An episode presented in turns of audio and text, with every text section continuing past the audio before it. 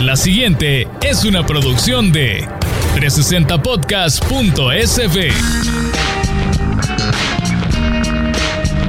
Bienvenidos a un nuevo episodio de Economía Mástica, su podcast donde le procesamos los términos y fenómenos económicos para que todos los podamos comprender sin problema. Soy Mariana Belloso y le invito a que hoy platique conmigo sobre el tapering. ¿Qué es eso? ¿Por qué le genera tanto miedo y tanto nerviosismo a los inversores en los Estados Unidos y, por tanto, a todas las economías que dependemos de lo que sucede allá en la gran nación del norte? De eso vamos a hablar hoy.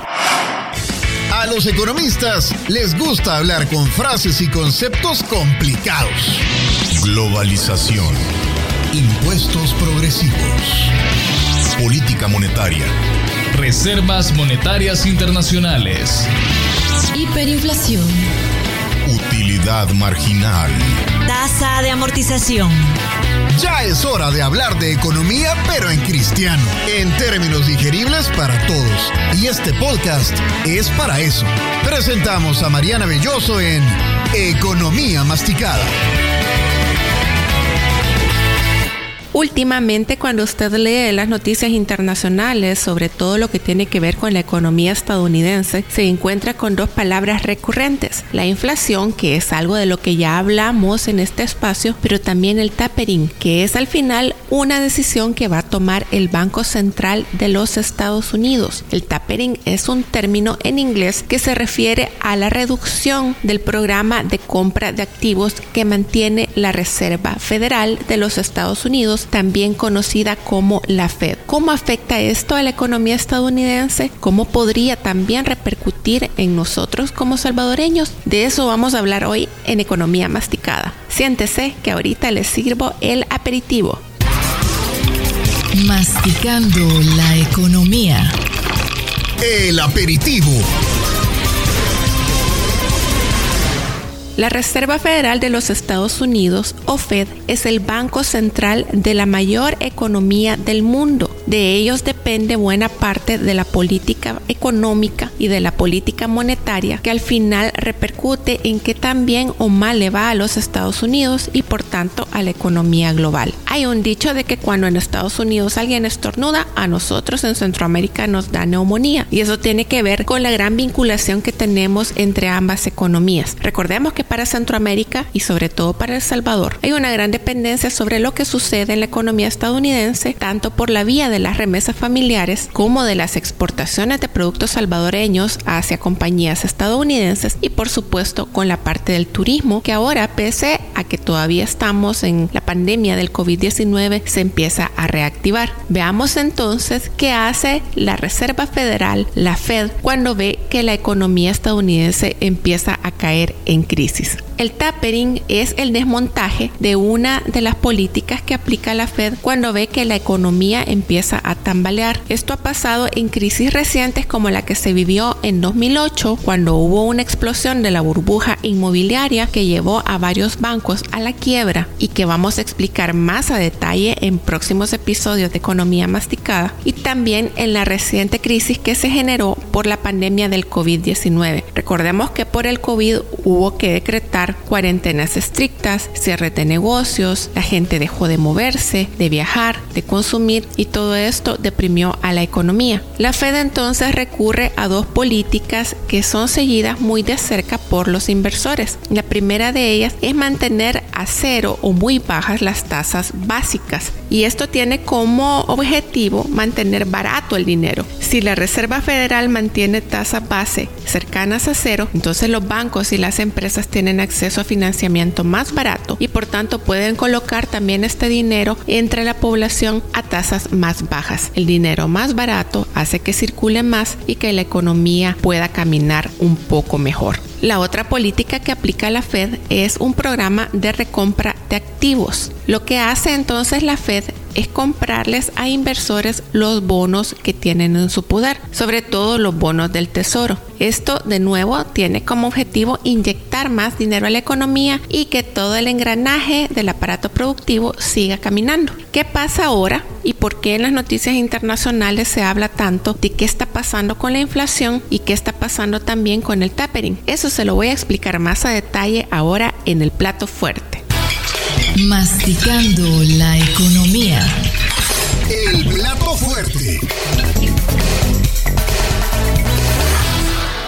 Tanto los especialistas de la Reserva Federal de los Estados Unidos como los inversores en los mercados de capitales están pendientes de cómo avanza la inflación en los Estados Unidos. Existe el temor de que si la inflación avanza demasiado rápido, los precios suben demasiado y esto se mantiene por un periodo muy largo de tiempo, entonces la Reserva Federal tome decisiones que lleven a desmontar estos estímulos económicos. Por un lado, podría aplicar aumento de tasas y por el otro la reducción de las compras de activos, lo que se conoce como el tapering. Lo que se sabe es que el tapering ya va a ser un hecho y en los próximos meses el Banco Central va a anunciar que va a reducir esta recompra de activos. Esto va a hacer que tanto inversores como grandes compañías que tenían inversiones en títulos como los bonos del tesoro van a dejar de tener esa inyección adicional de dinero. Pero además es una indicación de que más adelante vendría un aumento en las tasas base de interés. Es importante destacar que la Fed no toma estas decisiones a la ligera. De hecho, durante las reuniones que ha habido a finales de 2020 y a principios de 2021, se ha hecho mucho énfasis en que el Banco Central estadounidense está buscando que se cumplan ciertas condiciones antes de desmontar estos programas de estímulo económico. ¿Cuáles son estas condiciones? Número uno, el seguimiento de la inflación y que ésta se mantenga en una meta que ellos han trazado en un 2%. Y número dos, lo que la Reserva Federal define como el empleo pleno o la recuperación del mercado laboral. Esto es algo que todavía no se da porque en los últimos meses lo que se ha visto es que hay semanas en las que se reducen las solicitudes de subsidio por desempleo en Estados Unidos, que funcionan como uno de los principales indicadores de cómo va el empleo allá, pero hay semanas en las que también aumenta. Hay que poner todos estos datos en contexto, primero porque aún no finaliza la pandemia del COVID 19 Muchos analistas le apostaban a que a finales de 2021, con el avance de la vacunación, con el avance de los tratamientos contra el COVID, ya no iba a haber riesgo de nuevos cierres o nuevas cuarentenas. Sin embargo, los rebrotes de COVID en Estados Unidos, sobre todo de esta variante Delta, han hecho que aún haya temores de que pueda haber nuevas medidas de contención que afecten a la economía. Eso por un lado. Por otro lado, está todavía aún la presencia de la pandemia sigue afectando el mercado laboral y no se puede hablar de que se ha recuperado completamente. Un tercer elemento que está afectando todo el ambiente económico en los Estados Unidos es el aumento en los costos logísticos y de distribución. De esto hablábamos un poco en el episodio del podcast cuando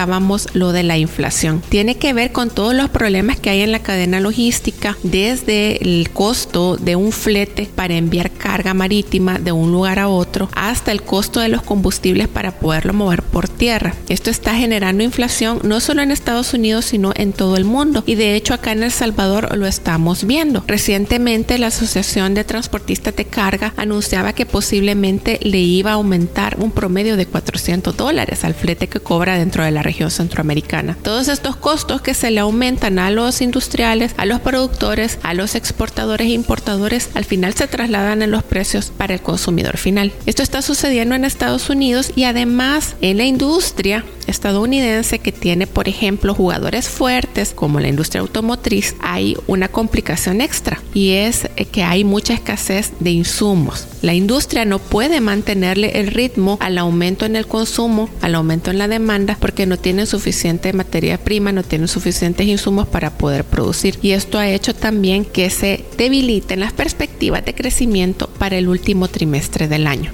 Vemos que todavía está lejos de recuperarse la economía estadounidense de todo lo que le afectó el COVID. Y esto es algo que está siguiendo de cerca la Reserva Federal a la hora de decidir qué hacer o qué no hacer. ¿Qué podemos esperar nosotros como salvadoreños? viendo de lejos todo lo que está pasando por allá. De eso vamos a hablar ahora en el postre. Masticando la economía. El Dulcito.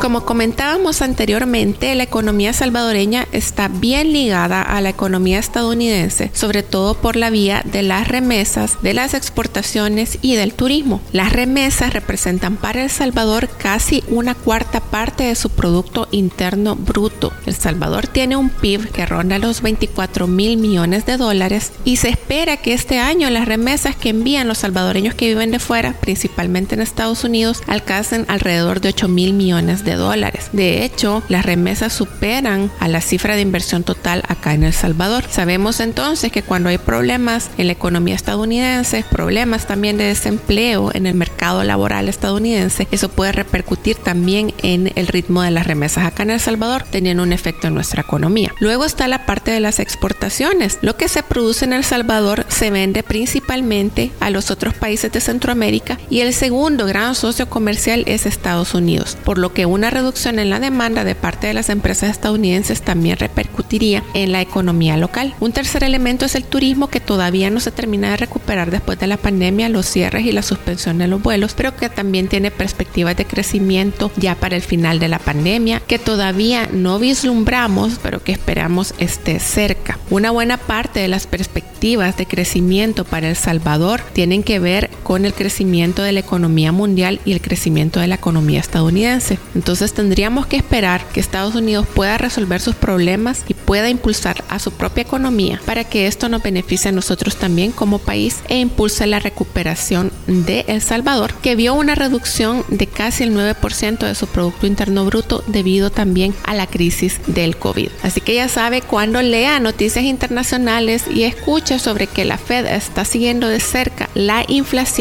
ya sabe a qué nos referimos. Y también cuando lea que el tapering está cercano va a entender a qué se refieren. Tanto el tema del aumento de las tasas de interés como la reducción de la compra de activos tiene que ver con estímulos económicos con los que el Banco Central estadounidense esperaba impulsar a la economía estadounidense. Nosotros tenemos que esperar que las medidas sean atinadas, que no vayan a deprimir a la economía porque eso tendría efectos directos también sobre las perspectivas de crecimiento económico acá en El Salvador. Por aquí nos vamos a quedar en este episodio. Soy Mariana Belloso, le agradezco su sintonía y por supuesto lo invito a que se suscriba a este y otros podcasts a la plataforma 360podcast.sb, el primer hub 100% salvadoreño de podcast donde usted encuentra contenido de calidad. Síganos en nuestras redes sociales en Facebook o en Instagram como 360podcast.sb o en Twitter como 360podcast-sb. A mí me puede encontrar también en mi cuenta de Twitter arroba BIOSO donde me puede sugerir temas, hacerme preguntas o comentarios sobre lo que platicamos en este su espacio. Los espero en el siguiente episodio de Economía Masticada.